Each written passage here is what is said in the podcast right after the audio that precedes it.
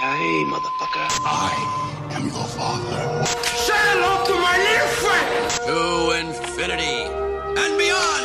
English, motherfucker.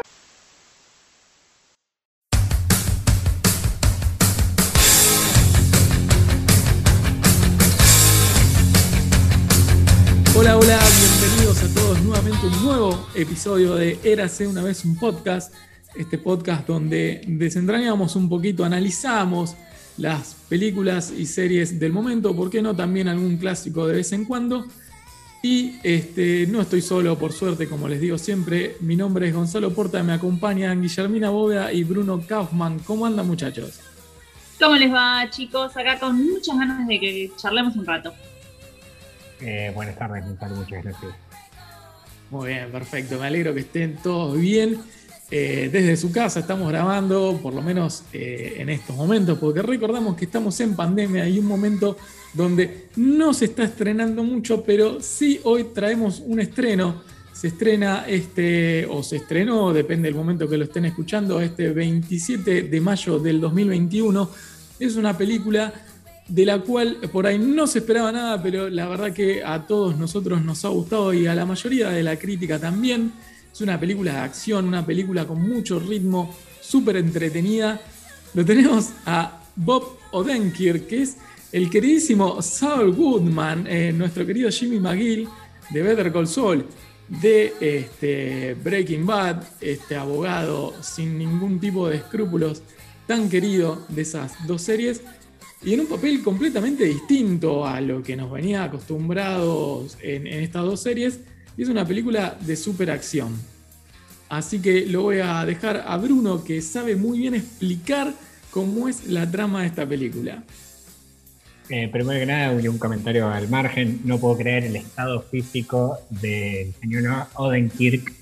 Increíble. Eh, realmente me, me sorprendió. Eh, básicamente lo que vemos, ni bien arranca la película, es un, tipo que vive en los suburbios, la familia clásica, eh, está casado, eh, tiene un hijo mayor y una hijita eh, más en edad de primaria, un hijo con el que no se lleva muy bien, ya adolescente, típica situación de familia, un tipo que no está conforme con su vida, pero al mismo tiempo hay que vivir. Eh, arranca con un eh, montaje de videos como cortados de un segundo, donde vemos que toda su semana es exactamente igual. Eh, y es algo que sucede día tras día, hasta que un día en particular él se levanta, quizás porque tiene que ir al baño, quizás porque escucha algo, entra a la habitación de su hija, su hija duerme, entra a la habitación de su hijo y su hijo está despierto y le hace un gesto como que alguien entró en casa efectivamente baja, se cruza con dos ladrones que están intentando robar la casa, una pareja, dos personas jóvenes, un muchacho y una muchacha. En el medio, su hijo logra tomar a uno de los ladrones, el ladrón varón en este caso, y eh, la mujer de los ladrones apunta a eh, Bob Odenkirk, que el personaje en la película eh, se llama Hutch, Hutch Mansell, Sí. Eh, lo apunta con la pistola y justo antes de disparar, eh, Hutch tiene un eh, palo de golf en su mano y tiene una oportunidad clara de pegarle a esta mujer y de terminar de armar un quilombo tremendo. Decide frenar, le dice a su hijo que suelte al ladrón y los ladrones se escapan. Y lo único que hacen es tomar un poco de plata de una, de, de una bandejita que había en eh, la cocina de, de la casa. Eh, a partir de ese momento, el hijo se pelea con el padre, le, empieza a preguntar y le empieza a cuestionar por qué no le pega a la mujer que, que la estaba apuntando. Eh, y eh, surgen una serie de debates internos en el personaje principal. El personaje principal habla con alguien en su trabajo que hasta el momento todavía no sabemos quién es, eh, le cuenta todo lo sucedido eh, y el personaje que le responde a través de esta radio le dice, menos mal que no hiciste lo que querías hacer. Y a partir Sí. de ahí se construye todo un misterio alrededor del personaje principal. Exactamente, bien, hasta ahí tenemos una este, situación sumamente cotidiana. De hecho, los primeros minutos de la película, en este montaje que vos estás nombrando y que describiste muy bien, nos sentimos súper identificados con el tipo que agarra su sube, se levanta todos los días, va hasta el laburo con una cara de ojete tremenda, este, labura, hace lo que tiene que hacer, vuelve. La familia medio como que no le da pelota a nadie. De hecho, en las primeras escenas no la vemos a la hija, que después nos centramos que es con la que mejorcito se lleva. Tenemos a la mujer que encima cada vez que lo vemos despertar, lo vemos como que en el medio de la cama tienen una almohada como para no tocarse, ni siquiera verse mientras duermen. Digo, eh, los vemos a la mañana que la mujer todo el tiempo le reprocha que no llegó a sacar la basura. Este, pero lo, vemos también en el medio de eso, que además que con su hijo como que tampoco se habla mucho, pero lo vemos a él como entrenando, igual, siempre a la mañana como que o corre o este, está todo el tiempo haciendo flexiones como en un caño, y bueno, ya ahí nos saca un poquito, por lo menos a, nosotros, calculo, Bruno, de, de, esa parte cotidiana, porque no nos veo haciendo ese tipo de ejercicio en la mañana. No, efectivamente no. Sí, a Guillermina sabemos que es una chica sumamente entrenada, este, pero, pero eh, todo eso nos hace un entre y decimos, bueno, pero ¿qué estamos viendo acá? ¿Cuál es el, problema?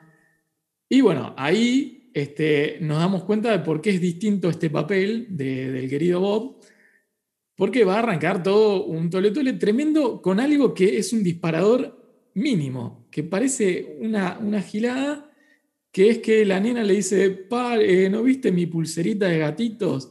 Este, no, debe estar por ahí, no, no, la había dejado en el bolsito, que es ese que estaba en una de las mesas de la cocina, que es donde los ladrones toman, este, toman toda esa plata.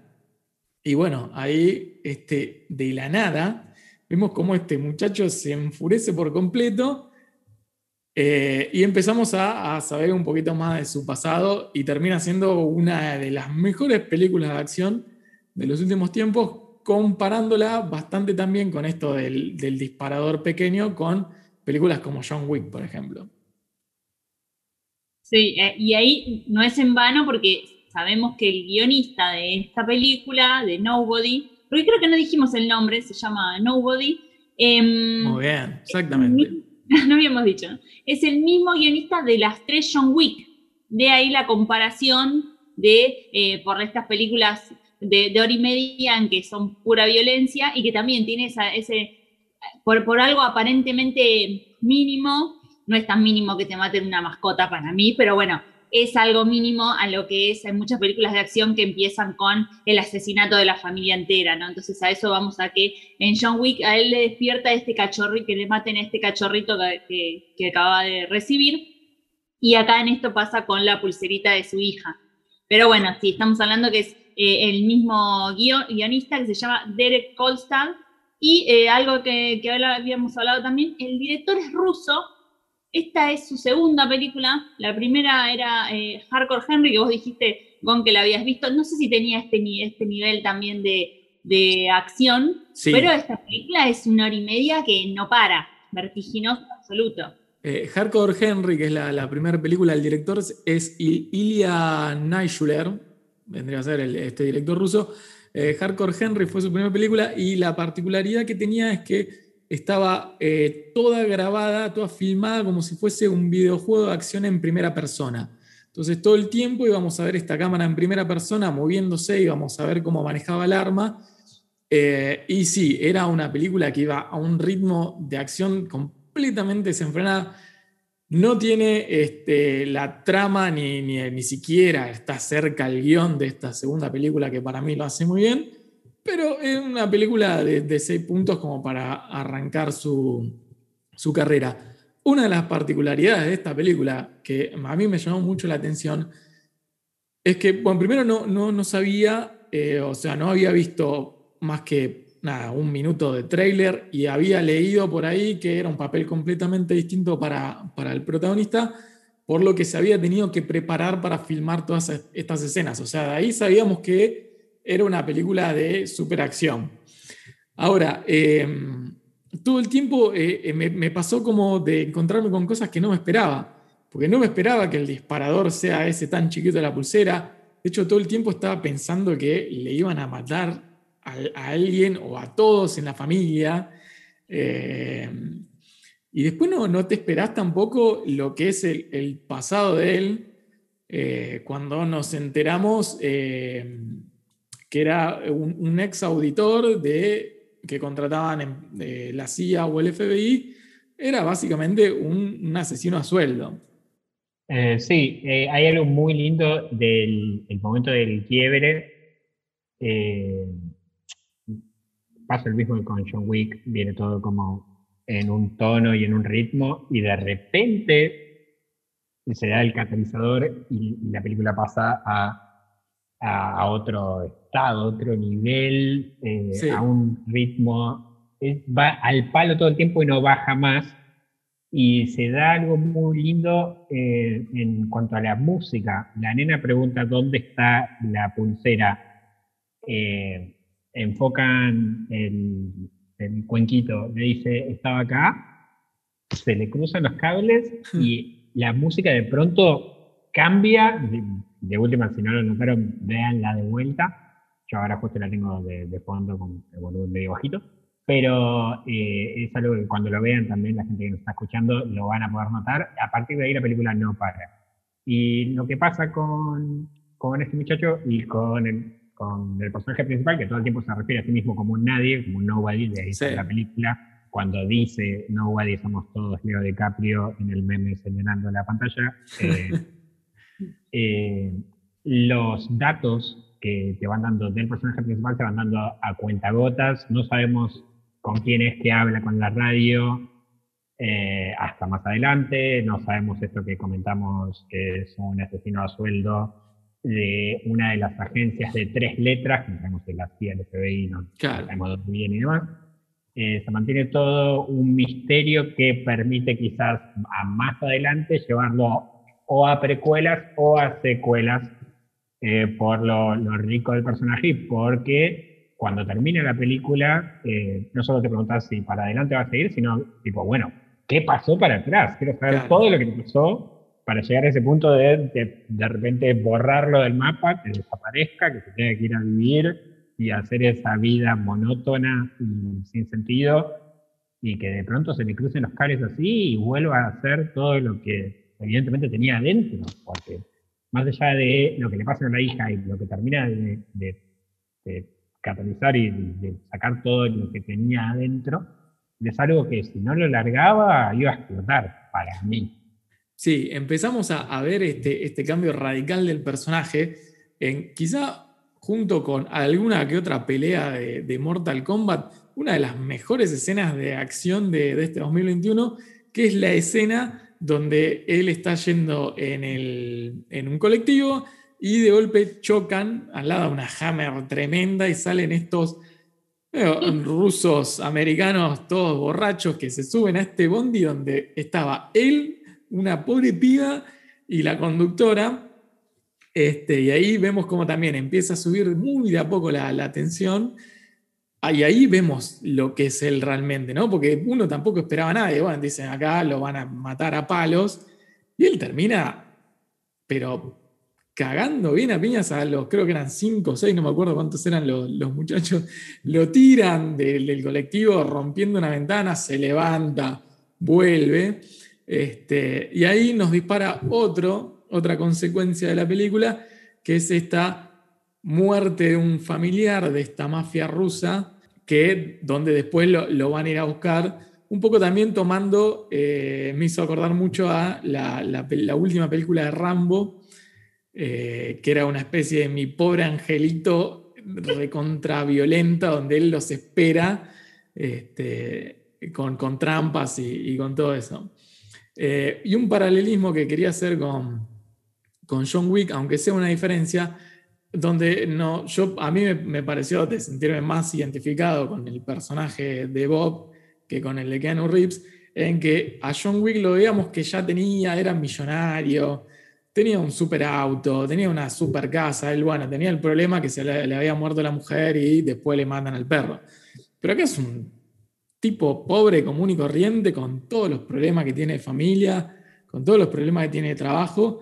Entonces, menos te la esperas. Yo creo que John Wick era más esperable, además por el mismo protagonista, al tener a Keanu Reeves, decía, bueno, es un chabón que viene acostumbrado a hacer películas de acción. Acá para mí fue una, una grata sorpresa toda la película. Sí, el tema de, la, también eh, el tema de la música que decía, que decía Bruno. Em, porque es música melódica, pausada, que va muy en contraposición de lo que es la, escena de acción, que me hace acordar mucho a las películas de Frank Miller.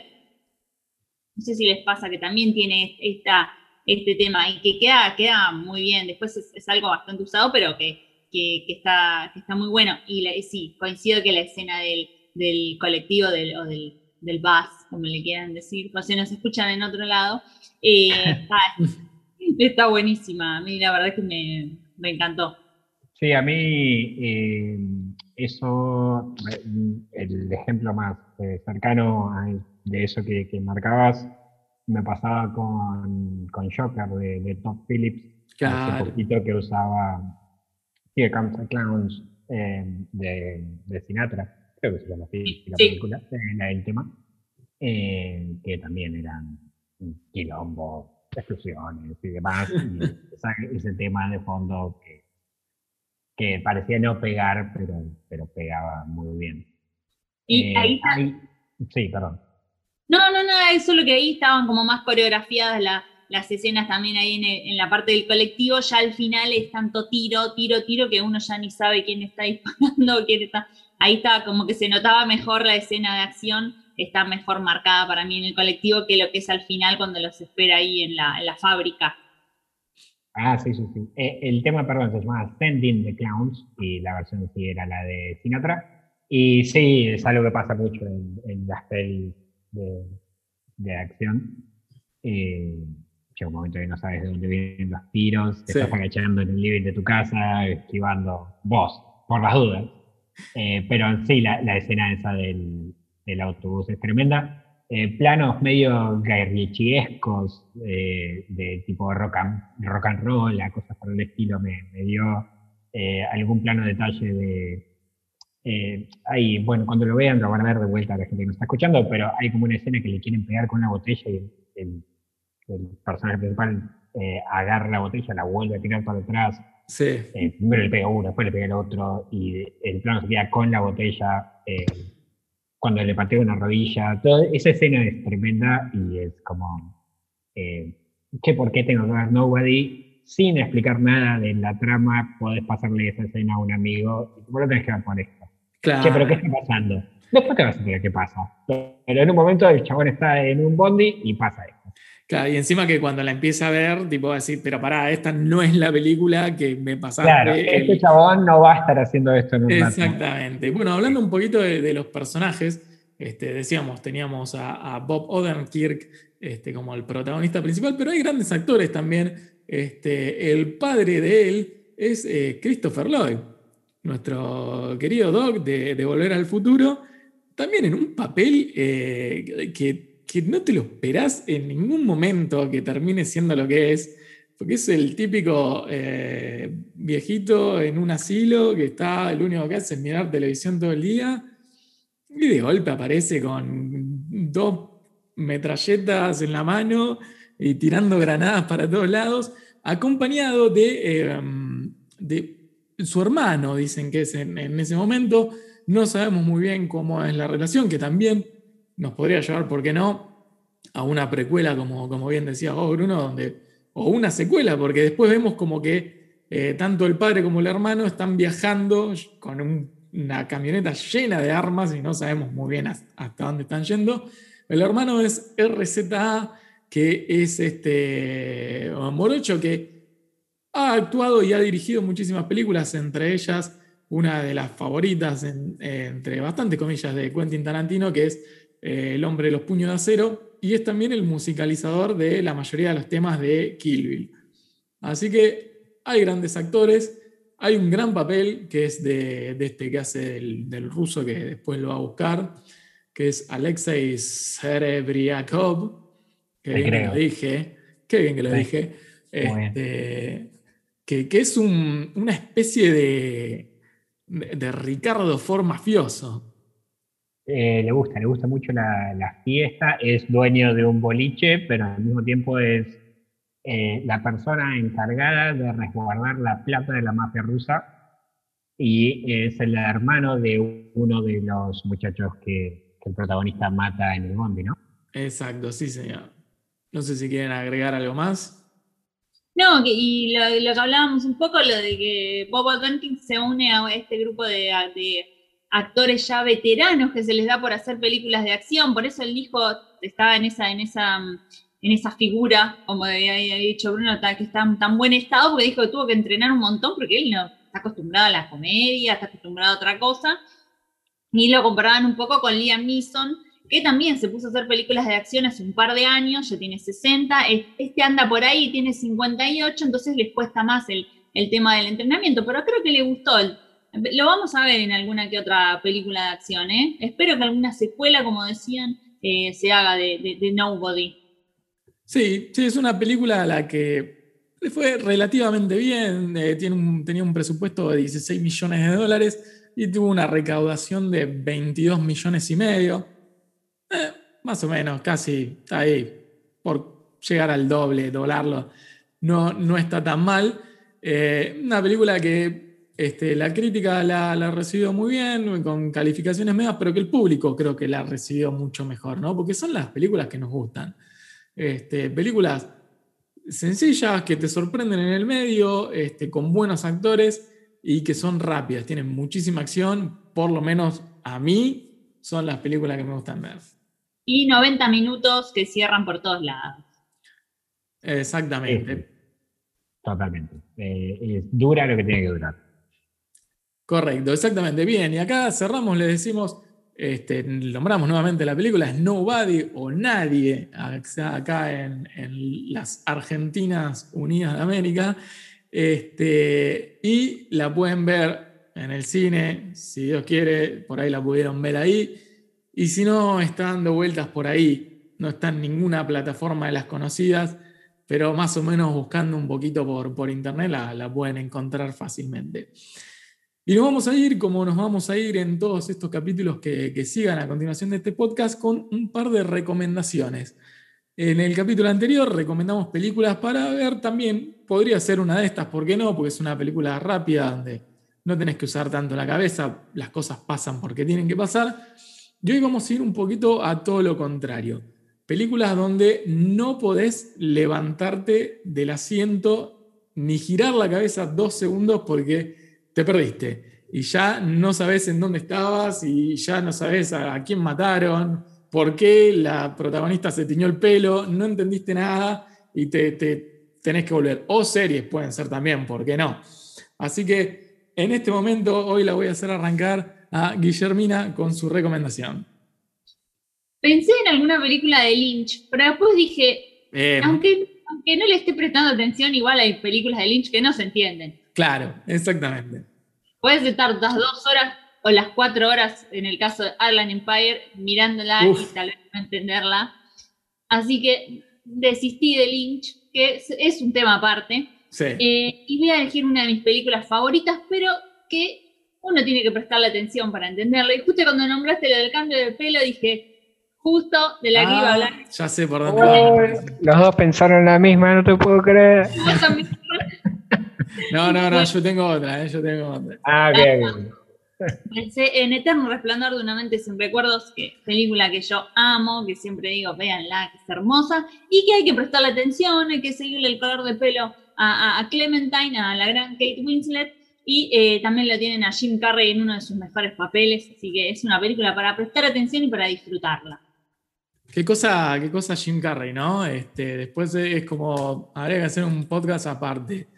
Eh, de si lo, preferimos tipo en comedia, en drama, para mí es muy bueno, hay gente a la que no le gusta, pero bueno. Este, gran película, Guille, sí, para mí también es una de, mis preferidas. Y ahora quiero saber un poco qué, qué nos trae Bruno para recomendar. Eh, yo eh, me quedé con lo de Guille de la semana pasada que tiró una serie, pero también ahora en el medio se me ocurre una película, así que tiró las dos. Eh, serie es una serie que es un unitario que iba por HBO, que hasta ahora, si no me equivoco, tuvo nada más que tres temporadas. eh, pero la mejor por lejos es la primera y es True Detective. Eh, Uh, sí. True Detective es, eh, seguramente la gente que nos escucha ya tendrá algún dato. Eh, son dos detectives, eh, la pareja son Matthew McConaughey y Woody Harrelson, que Sí. trabajan muy bien juntos. Eh, es oscura, es densa, es, eh, es un dramón, pero al mismo tiempo tiene cositas de... Eh, ¿Qué es eso? Si no le prestas atención, de pronto te van a hablar de, de Carcosa y de, y de algunas cosas más, y se pone oscura, se pone densa, y hay que verla y hay que prestarle atención. Y película ya es otra cosa, esa que tiene un ritmo que es mucho más llevadero, es mucho más mirable, y aunque tenga partes que de pronto paran y te dicen, che, para, si no entendiste esto, esto es así, la persona que te lo puede llegar a explicar de pronto es Margot Robbie eh, bañándose en una bañadera, entonces quizás tampoco le prestes tanta atención en la explicación en sí de lo que te están diciendo. La película es The Big Short, eh, hasta hace poco creo que estaba en Netflix, Eh, cuenta la historia de eh, las personas que se dieron cuenta antes de que suceda el quiebre y la explosión de la burbuja eh, financiera en Estados Unidos. Entonces, son las personas que apostaron en contra Sí. de esa explosión de la burbuja, todo el mundo pensaba que estaba loco, de pronto pasó lo que pasó y es la gente que se terminó quedando con sus buenos morlacos. Lo complejo acá es que si no le das bola, no entendés nada, porque no se entiende y no es fácil el tema de los créditos, pero tiene un ritmo muy, muy bueno porque es de Adam McKay. Adam McKay tiene esa cosa de eh, que, que no para y que es tac, tac, tac, tac, tac, y es muy buena y es muy disfrutable. A mí me gusta mucho, pero hay que darle bola. Y Gonza, no sé cuáles son las. Sí, sí, sí, eh, la tengo. Em, necesito que me tires el título en español. tiene, Eh, The Big Short fue. tiene varios, ¿La ¿no? gran apuesta? ¿Era la gran apuesta? Sí, Sí, ahí la está. gran apuesta. Ahí está, perfecto. No está en Netflix, ya la sacaron. Ya la sacaron, ¿no? Hace Eh, poco. no. Pero bueno, así como encontraron Nobody, muchachos, busquen la gran apuesta de Big Short, que va. Bien, perfecto. Sí, una también, otra gran película. Eh, yo les voy a recomendar un anime que pueden ver en YouTube, así que lo pueden ver completamente gratis. eh, está ahí en, en la plataforma para verlo. Es un anime de 1997, es una película de anime dirigida por el maestro de las películas de anime, que es Satoshi Kon, y se llama Perfect Blue. Es una película que realmente, si giraron la cabeza un segundo, no van a entender nada, porque es la historia de una ídolo pop de, de Japón que de repente se quiere dedicar a la actuación. Es una, una chica adolescente, ya casi adulta, eh, y se quiere dedicar a la actuación y empieza a este, recibir amenazas de algunos de sus fans que la querían que, sea, que querían que cantando. Este, y todo el tiempo la, la complejidad que tiene es que en ningún momento sabemos si lo que estamos viendo es parte de la serie en la que ella está actuando o si es parte de la vida real de ella, ¿no? Porque también la serie que ella está grabando es un policial donde este, hay, hay alguien amenazando a una persona. Entonces todo el tiempo estamos yendo entre la serie que ella filma en la vida real y no sabemos bien cuál es, en qué momento, aparte son este, giros de cámara muy sutiles los que hace para meter ese cambio. Y la verdad que si no prestan mucha atención es compleja. Les repito, está en YouTube, es una gran película y es la película de la cual después agarró eh, el director de El Cisne Negro, que quería hacer esta película, pero en, en versión de personas, y la terminó modificando un poquitito y terminó haciendo El Cisne Negro, pero toma muchísimas cosas de esta película. Un choreo, sí, exactamente. Darren Aronofsky. Darren Aronofsky, no me salía el, el, el apellido. Eh, así que nada, la tienen ahí, Perfect Blue, eh, también para prestarle mucha atención porque si no se te va. Así que a mí me gustaron, me gustaron las recomendaciones, ahí la gente tiene para, para ver durante la semana si, si no encuentran nada, tienen cositas ahí para, para prestar atención, como hemos dicho. Y nosotros nos vamos a ir despidiendo de este nuevo capítulo de Eras una vez un podcast. y nos estaremos viendo, escuchando en realidad, en el próximo donde analizaremos algo más y les traeremos nuevas recomendaciones. Nos vemos la próxima.